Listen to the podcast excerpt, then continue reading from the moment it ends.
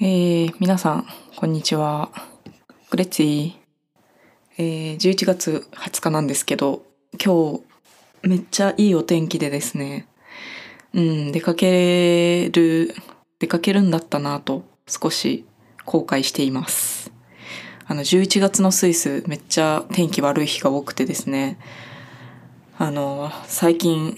仕事中とかもカッパ着て作業してる日ばっかりだったんで、うわ、今日一日中晴れじゃんと思って、家にいたの超もったいなかったなって思ってます。はい。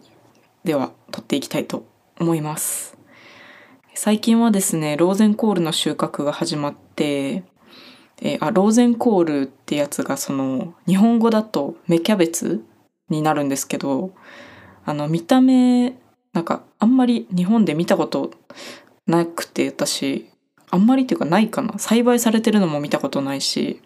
見た目がそのキャベツを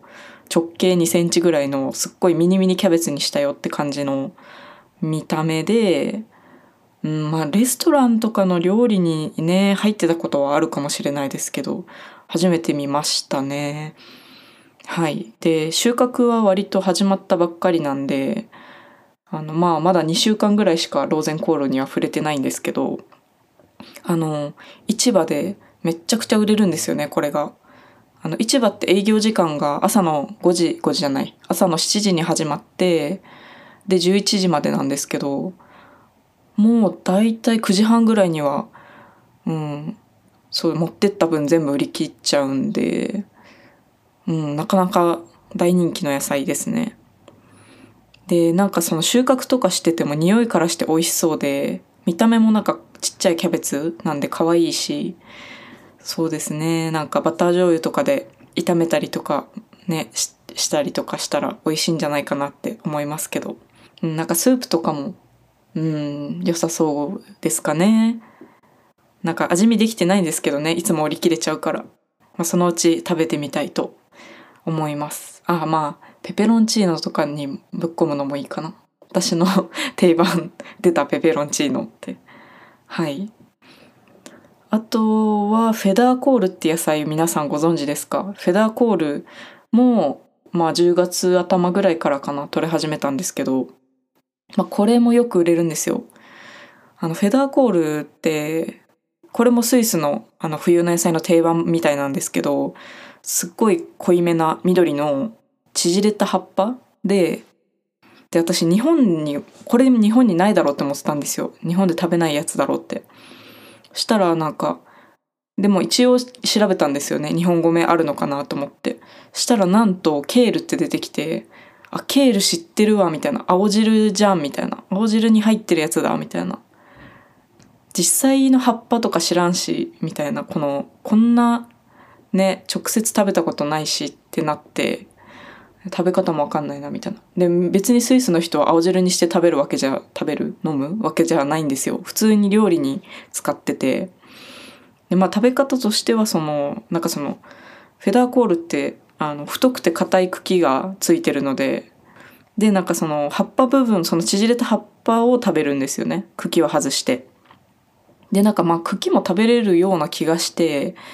あの私一回料理に使ってみようとしたんですけどめちゃめちゃ硬くてなんかかなり長く煮るとかじゃないと食べれないかなって思いました。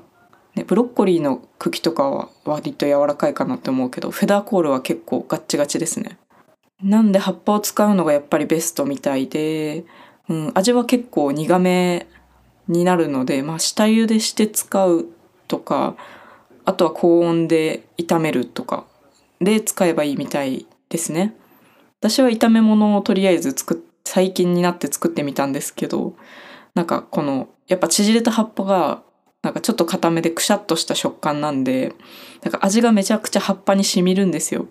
でそれがなんか噛んだ時にジュッて出てくるみたいな感じがあってそれがなんかあなんかフェダーコールならではの食感味わい方なのかなって思いました。まあでも結局苦いめなので大人向けなんですかね味は。うん、でも私はゴーヤーとか大好きなんで日本にいても。なんで全然ウェルカムですね。美味しかったです。いいですね。冬の定番の野菜。そのうちなんか他のなんか下茹でしてサラダにしたりもするような感じだったんでまあいろいろ試してみたいと思います。はい。えー、今日はあそうですね。タイトル「パルサーの探し物」はい。7回目の配信になるみたいですね。あのこの流れで野菜の話をテーマにしようかなとも思っていたんですがそれはまた次回改めてまとめてちょっと紹介しようかなと思います。はい、えー、そうですね今日のテーマいきたいと思います。あの怪我と病院とドイツ語ということでお話をしたいと思います。あの2回目の配信の時に2回目？1回目？ちょっと忘れたんですけど あの首を壊したって話を多分してたんですよ。でまあスイスに来てからいろんなとこが私は痛くなってるので あのそのね何回か病院に行ったりしたその経験を振り返ってちょっと今回はお話をしようかなと思っております。はい、えー、そうですね。まず最初に私はその体が痛くなったのが4月にここに入って、まあ、5月中旬頃に1回痛くなるんですよ。でなんかそれがいちごの収穫始まったあたりであの手のしびれですね最初の体の不調は。これが治らなくてまあでもそんな痛いとかじゃないんで手がずっとしびれてるなんか誰でもあると思うんですけど朝起きた時にちょっとどっちかの手を下にして寝てたから左手だけこうしびれちゃってるとかあるじゃないですか。あれがもうずっと続いてるんですよ何日も。まあでもなんか痛いとかじゃないからまあとりあえずほっとこうって思ったんですよね。そう。だってその4月に働き始めたばっかりなのにもう体壊すってなんかちょっと貧弱だと思われそうでちょっと嫌で。そうなんですよ、うん、でもずっと両手しびれっぱなしの状態でいました。でなんかいちごの収穫どんな感じなのかっていうとその首と腰をすごい酷使するんですよね。なんかそのベンチ栽培日本でよく見るみたいな降雪でそのなんだろう腰の高さぐらいにあのいちごがあるとかじゃ全然なくていわゆる土に植える土耕栽培ってやつででその路地なんですよ路地で土耕栽培してるんで鳥よけ防止にその上にネットをかけててでなんか私たちはその犬の姿勢を取った状態でそのネットの下に潜ってなんかその姿勢でずっと撮り続けるんですよ。2時間。週4回とか。それがめちゃくちゃハードで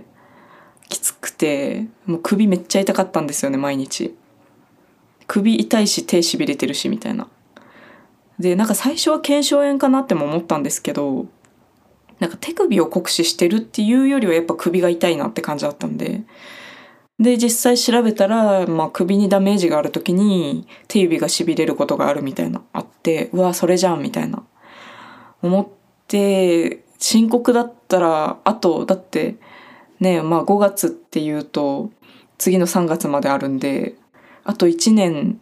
もっと悪くなったらやばいか病院行かなきゃダメかっっては思ってたんですけどちょっともっと悪くなったら行こうみたいな感じでなんかこう茶を濁してましたね。いやでもそうこうしてるうちに6月下旬に手はまだしびれた状態ですよ5月に痛くなって痛くしびれ始めて6月中旬にあの新たな不調が発生しましてあの膝が壊れるんですよ。でなんか朝とりあえず仕事行くんですけどまあ完全に働けないレベルの痛みであの私たち毎日自転車を漕いであの作業する場所に行かなきゃいけないんですけどその自転車を漕ぐことができないんでもう痛すぎてで、まあ、仕事休むかってなってでとりあえず近所の診療所に行ったんですよね。でその初めてスイスの病院にその時行ったんですけどいやめっちゃおしゃれでしたね。病院って思ったぐらい 最初。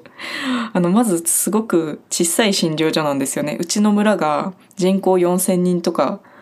なんでまあ村に1個ある診療所って感じですかね、うん、そこがなんかアパートの1階部分がなんか全部病院になってるみたいな形態のとこで。でなんかそうなんそこがその日本の病院とかって普通に看板ドーンみたいな感じであるじゃないですか。そんな何もないんですよ。看板もなくてそのなんかよく見ると建物のエントランスに入るためのそのドアの隣のなんかその壁に小さく営業時間となんかドクターの名前だけ書いてあるみたいな。えこれ分からんだろ普通に来たらみたいな感じなんですよね。なんかその地元の人じゃないと分からなくねっていう感じのなんかやつで。でとりあえずまあ扉開けてエントランスに最初入るんですよ。であの少しそのそんな大きいアパートとかじゃないんで廊下を最初歩いて行ったところに突き当たりに真っ白い扉があってでその真っ白い扉に「どうぞお入りください」みたいなニュアンスのことだけ書いてあるんですよ。え？みたいな。逆に開けていいの？みたいな雰囲気ですよね。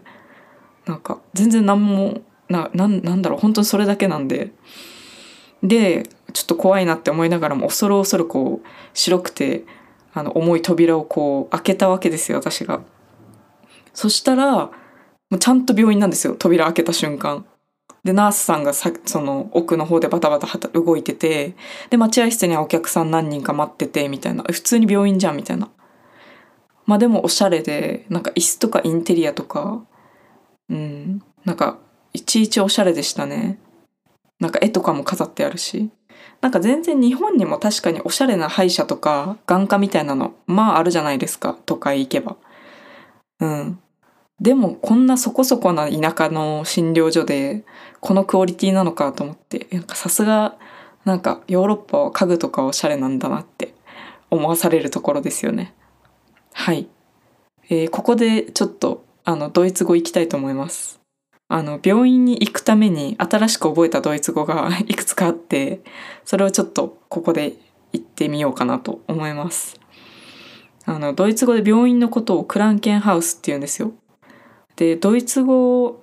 ではクランケンハウスなんですけどスイスだと言い方違くてシュピタールですね。シュピタール。で医者のことはアアルツトですね。アルツトうん。まあ文章で言うと病院に行くことをインスシュピタール減塩で医者に行くって単に言うこともまあ、まあ、日本語でもあると思うんですけどその場合はツムアルツト減塩まあ、まアルツトでも、まあ、ドクターでも通じると思うんですけど。うん。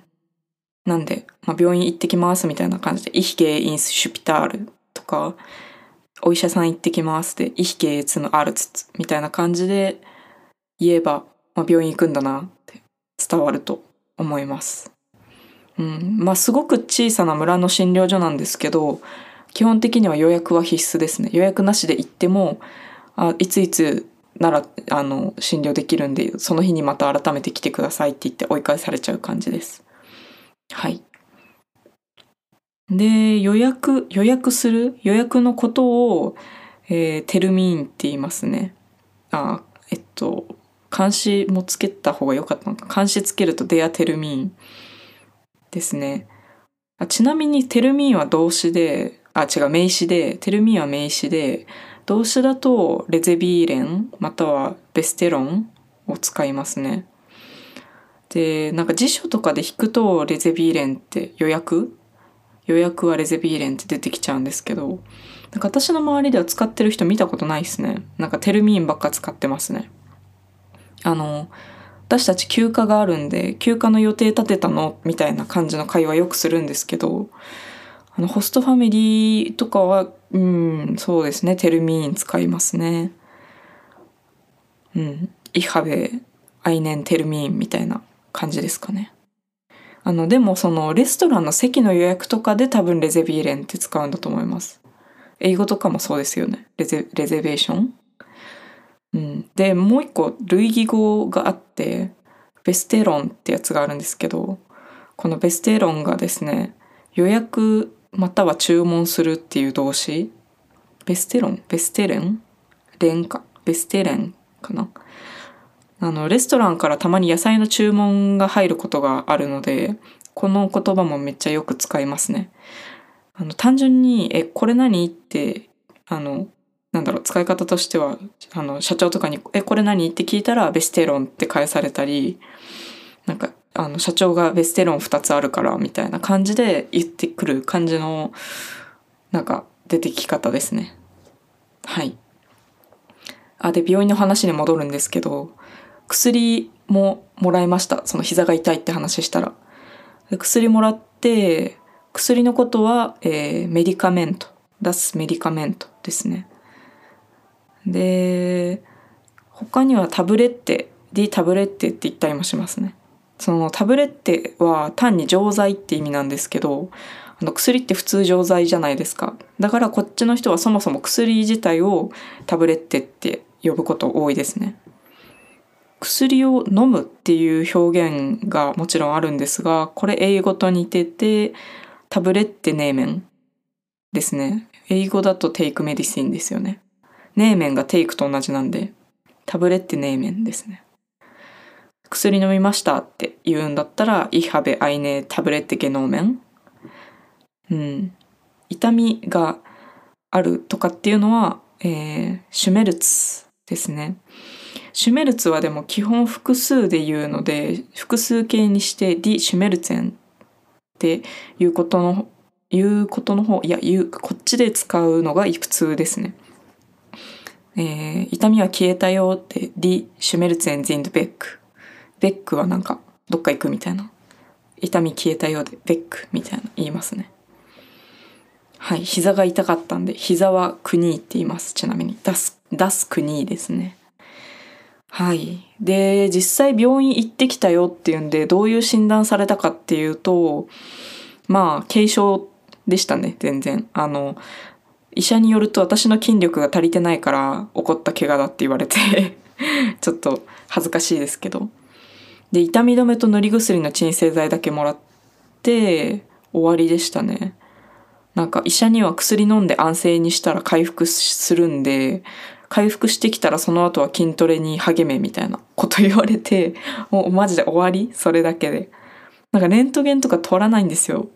え取らないの？って思ったんですけどその日は痛かったんで大丈夫かよって思ったんですけど私そもそもなんかそういう体の怪我をしたことがなかったんでまあ、こういうこともあるかみたいな。まあまあいいやとりあえず帰ろうって。もっとひどかったらまた来ることになるだろうしみたいな。感じでそうですね。まあでもレントゲンとかそういう設備がない可能性もありますよねこの診療所に。うん。あの私ちなみにその6月は6月とか5月は今よりもっとドイツ語がダメだったんでまあ半年前とか。で私英語も微妙なんでその文章で痛みの詳細を書いて翻訳したものをこの iPhone のメモ帳に入れておいてですね。で、まあ、医者は普通に英語話せるんでこの診察してもらうのは一応英語で話してもらって、まあ、ドイツ語よりは全然英語の方が一応理解はできるんでそうですね。その痛みの詳細はこうドイツ語の翻訳したメモを医者に見せてみたいな感じでこうカウンスカウンセリング？ヒアリング？なんていうの？その診断はしてもらいました。うん。まあ痛みが出て最初の4日間ぐらいは膝痛くて自転車焦げなかったんですけどまあでも2週間ぐらいかな。我慢してたらまあ徐々に良くなってうん。であそういえば手のしびれどうなったんだよって感じですけど手のしびれはずっと地味にしびれ続けてて5月にしびれ始めて8月になんと8月までしびれてたんですけど8月が終わる頃にしびれてたの治ったんですよ。いや病院行かなくてよかったですよね手のしびれのために。あの治療費がですねバカ高いんですよ。膝のために病院行った時はあの診察と血液検査があってちょうどそのなんか私川で泳いだりとかもしてたんでスイス来てから。なんかバクテリアとかだったら怖いねみたいな言われてなんかそう血液検査もあってあとは痛み止め。普通にイブですよ。イブプロフェン。イブプロフェンとあとは鎮静剤の塗り薬。これだけでえっと250フランなんですよ2万円以上するっていうあの私一応健康保険と障害保険にも入らなきゃいけない契約になっててこの職場ででも月400フランぐらい給料から転引きされてるんですよ普通に。えなのにいざ病院行ったらで病院行ってその私が持ってるこの保険証もちゃんと提出してで後日その計算されてそのなんか診療の費用が。で家に直接請求書が送られてくるっていうシステムなんですよこっちでは。日本だとそのまま、ね、受付で支払いがありますけどその支払いはその日はしないんですよ。1ヶ月後ぐらいに請求書が家に来るっていう。それ見たらね250フランぐらい取られてえってなったんですけどあんな簡単な診療で？みたいな。うん。ださほどしっかり検査したわけでもないのにね一回行っただけでなんかもう絶対ね病院もう行きたくないわってその時は思いましたよね。あのまあでも疲れ果てててこれ本当って思ったけど、まあ、調べる気力もなかったんでもうおとなしく払いましたけど。でも私の同僚の人もなんか病院行ってたんですけどうわバカ高いねってびっくりしてたんでその他の国ブラジル人の同僚もめっちゃ高かった私が病院行った時もって言ってたんで、まあ、こんなもんなのかなって思います。はい。でまあね23週間したら膝も治ったんで結局。23ヶ月そこから健康体で問題なくで体力も筋力もやっぱどんどんついていくんで。で全然あもうこっから問題なしかなと思いきやとある10月の日に悲劇が起こりますね。いやなんか首痛いなみたいな金曜日ぐらいから思い始めてで、まあ、火曜日その次の火曜日が来た時に朝もう起き上がれないんですよ。首が痛すぎて。うわってなって。いやでもなんかその日の私はちょっと土地狂って言って あの起き上がれないぐらい首痛いのになぜか仕事に行ったんですよね。いや今考えるとマジ逆に迷惑って感じなんですけど。うん。いやまあね。その前の膝の時の件が頭をよぎったんですよね。その鎮静剤渡すくらいの簡単な診察で2万円以上取られるのにえまた取られんの？みたいなだるみたいな。首も今日はめちゃくちゃ痛いけど23日で良くなるんじゃないかってその時は思ってたんですよ。めっちゃ痛いけどみたいな。うん。そうですね。まあでもどうやってその起き上がれないぐらい首痛いのにベッドから出たのかっていうと、まあ、一旦 体ごとベッドから転げ落ちてでなんか腕立て伏せするみたいに腕の力で体と首を半分ずつ支えながら立ち上がりました。やばいですよねもうこの時点で。なんで仕事行ったんって感じですけど。まあでもやっぱ出勤したところで歩くことはできるんだけど首が痛すぎて重いものとか全然持てなくてなんか全然いつも通りに使えないので私が。なんかやっぱりちょっと気まずくてまあ帰りますやっぱってなってとりあえずもうなんだろうな病院に行かない行くこと回避できそうにないなっていう雰囲気だったんでとりあえず一日安静にしてこのまま様子が変わらないなら病院に行きますよと伝えたんですよ社長にでまあその日の夜がやばくてめちゃくちゃ高熱出て首が痛くて。首が痛すぎて熱って出るんですね。私初めての経験で本当にビビりました。でも痛みもどんどん増してって朝無理やり働いたのも悪かったんでしょうね。そっからもう首痛すぎてどうかっていうと水すら飲めないんですよ。なんか水を飲んで首なんか後ろが痛いんですけど前じゃなくて首と背中が若干痛いみたいな感じだったのにその水を飲んで喉を動かすとその喉を動かした感覚がひあの首に響いて痛いみたいな。なんで水を飲むのすら激痛でだから水も食べ物も取れないんですよ。だからもう起きてるのも苦痛。けど痛すぎて寝れもしないみたいな。もう地獄？え私何悪なんか悪いことしたのってぐらいもうあの日は本当にやばかったですね。熱も出てるし寝れないし水も飲めないし汗だくだしみたいな。うん。本当にやばかったです。でで実際、ま、あのもう病院行ったんですよね。したら医者が「うわこりゃひどいね」ってなって、まあ、全然膝の時よりも重たく医者も捉えててでそのどういう診断だったかっていうと飲んじゃうとフラフラするレベルのもう超強力な飲み薬渡されてでその診断書書かれて1週間もうこのまま仕事休みなさいこっからっつって渡されてあとなんか別のセラピーこの病院では治療しきらないからなんかフィジオテラピーってところの紹介状を出されてまあでもフィジオテラピーって何って感じですよね。私も分かんなくてもうそもそも体首壊したのも初めてだし。で、まあ、調べたら、まあ、いわゆる理学療法ですって出てくるんですけど、いや、理学療法がわからんしってなりつつ、そうですね。まあ、何もわかんないんで、まあ、クリニックのホームページとかも一応見てみたんですけど、まあ、カウンセリングしてそこから施術始めますよみたいなことしか書いてなくて、具体的に何すんねんっていうの結局わからず、なんか、やたらおしゃれにホームページにその、セジ、そのセラピストのなんか顔写真、決まってるなんか顔写真みたいなのとかは貼ってあるんだけど、治療何するのか実際詳しく書いてないみたいな、マジで謎だったんですけど。で、なんかそんなになんか、医者とかも、うわ、ひどいね、みたいな言うくせに、レントゲンとかやっぱ取らないんですよ。絶対あの病院レントゲンないと思いますね。で、なんかまあとりあえずもうフィジオテラピーこのまま行ってみたいな言われて、うん。まあでも、そのフィジオテラピーに行ける体力がその時ないんで痛すぎて。だからとりあえずその超強力なフラフラする鎮静剤を飲んで私はもう丸3日ぐらい本当に寝たきりでいたんですよ。そしたら、まあ、人間ってすごいっすね。本当に動ける首は相変わらずめちゃくちゃ痛いけどまあ痛い痛いなと思いつつも水飲んだりご飯食べたりはできるようになっていってで、あ、じゃあもうそろそろフィジオテラピー行けるわってなって行ったんですよ、フィジオテラピー。それでなんかカウンセリングみたいな最初して、そしたらなんとね、針治療するとこだったんですよ。いや、全然知らんかったし、針治療するってって感じだったけど、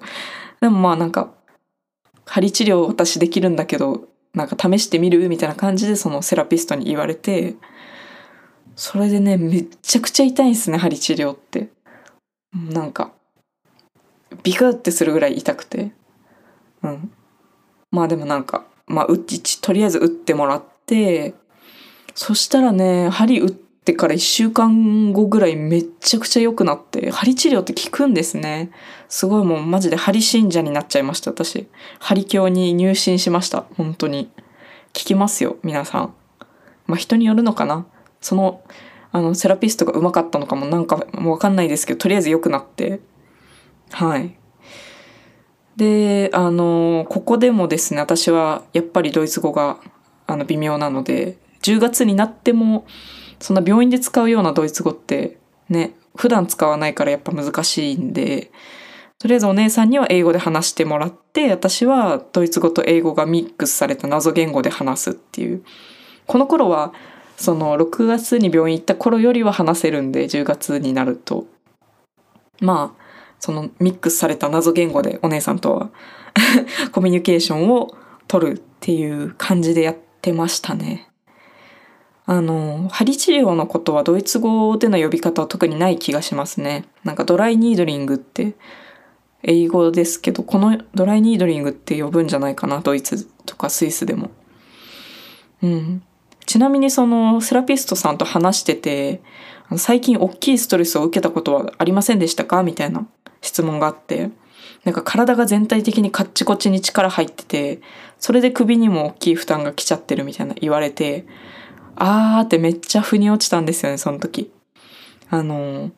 首をその、首がそんなにひどくなるちょうど一週間前に、あの、同僚のブラジル人と喧嘩しまして、いや、喧嘩したっていうか、私が一方的にガンガン詰められて、私はなんか、あの、蛇に睨まれたカエルになってただけなんですけど、まあまあまあ詳細を省きますよ。までもその、ね、セラピストの方にはリラックスすることもこの首を治すためには大切ですよみたいな風に言われました。リラックスしていきましょうっつって。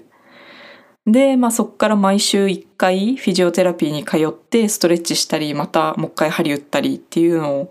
繰り返してましたね。あの最初に通院した日に2ヶ月分ぐらいまとめて予約取るんですよ。で、まあ2ヶ月も通うかって思ったんですけど、まあまあもう2ヶ月取っててとりあえず言われたんで言われるがまま取って、でも3週目ぐらいにはもうほぼ完治したかなっていうレベルまでめちゃくちゃ回復して、で4週目からはなんか、まあ針治療をまた1本だけ打って、で、その後の時間が1本しかもう打たなくなってるんでそ、したら時間余るんで、ストレッチをしていくんですけど、そしたらなんかお姉さんが、健康グッズ買わないみたいな、紹介される時間が始まって、で、なんか、あんまあいらないっすよね健康グッズ。スイスに置いていかなきゃいけないし。でなんかあもう5週目はもういいかな。この健康グッズ買わされるターンだるいしみたいなのってまあ入れてる予約をねキャンセルしそびれちゃったんでまあとりあえず5週目行ってこれが最後だなみたいな感じで、まあ、5週目も行ったんですよ。そしたら5週目もその4週目の時よりさらに高い健康グッズを紹介されるっていう。断るんですけどでも断るのが気まずくて。なんかめっちゃご利用ししてくるんですよ。なんかこれ買わないとでも今教えたストレッチ家ではできないよみたいな。めっちゃ言ってくるんですよ。なんか気まずみたいな。いやでもいらないいらないっつって断って。でまあもう完治したしもう6週目以降はキャンセルするわっつって。キャンセルして私の治療は終わりました。うん。でその後まあその喧嘩したブラジル人もですねなんと10月いっぱいで国に帰りまして。あの私のストレスの根源が消え去りましてですね。もう今はもう11月入ってから絶好調ですね。はい。今は全然悪くないです。あのところでですね日本でいうところのそのストレッチ、まあ、運動前とかもストレッチするじゃないですか。あれなんかスイスで私の周りでストレッチって言っても通じなくてストレッチストレッチングとか言っても和製英語なんすかね？わかんない。英語だと思ってたんですけど。でなんかヨガって言うとヨガみたいな言ったらああはいはいみたいな言われて基本的にそのなんかストレッチをするっていう概念がない可能性があってなんか仕事前とかにストレッチしてる人見たことなくて私しかしてないっすね。なんか朝とかそのなんだろうちょっとなんか軽くミーティング後に軽く時間がある時とかがあるからその時とかになんか暇だから体伸ばすかみたいな軽く私がやってるとなんか前にここで働いてた日本人もそんな感じのことしてたわみたいな突っ込まれたりとかしてなんかあそもそもこのストレッチをすることを知らないみたいななったりしましたね。はい。えー、あなんか今日結構喋ってますね。あのいかがでしたか皆さん？今日は病院に行った時のことをお話ししてみました。えー、スイスやドイツでですね、病院に行くとなった際は、ぜひ今日の回を参考にして、何が参考になるのかわかんないですけど、はい、行ってみてください。あの、はい、今日、そうですね、もう今日の話とは関係ないんですけど、あの、私コーヒーとチョコレートが大好きなんですよ。で、日曜日なんで今日、あの、ゆっくりコーヒーハンドドリップして、たくさん飲んでたんですけど、あの、サイズ感的には、スタバのベンティぐらい、あ、ベンティは言い過ぎか。ブランデぐらい 500ミリぐらい飲んでたんですけど、なんか、いざ録音しようと思った頃にはですね、胃がぐるぐるになってて、なんか胃強いわけじゃないのにコーヒーとチョコレート大好きってやばいですよね。いや逆にコーヒーとチョコレート取りすぎて胃悪くなってんのかなちょっとわかんないですけど、もういざね、はいじゃあ録音しよっかなそろそろって思った頃にはもう胃がぐるぐるになってて、あの何回目かな？この前の前ぐらいかな？なんか胃の音がね録音に入りまくってた回があってその日も日曜日なんでコーヒーとチョコレートを摂取した後なんですよね。この私もギュルギュル音をきれいにカットする技術を持ってないのであの 喋りながらこれ入っちゃってる場合はねすいません。なんか変な音を聞かせてるかもしれないです。プロの人とかってどうしてるんですかね？あのあまあカットする技術があるのかもしれないしその喋る人も録音前は水しか飲まないとかなんか気をつけてるんですかね、まあ、いいマイクとかちゃんとその音しか拾わない設定とかしてるんですかね素人すぎて何もわかんないですねはいということで今回はこのぐらいで終わりたいと思います。では皆さんまた次回も聞いてください。あでー。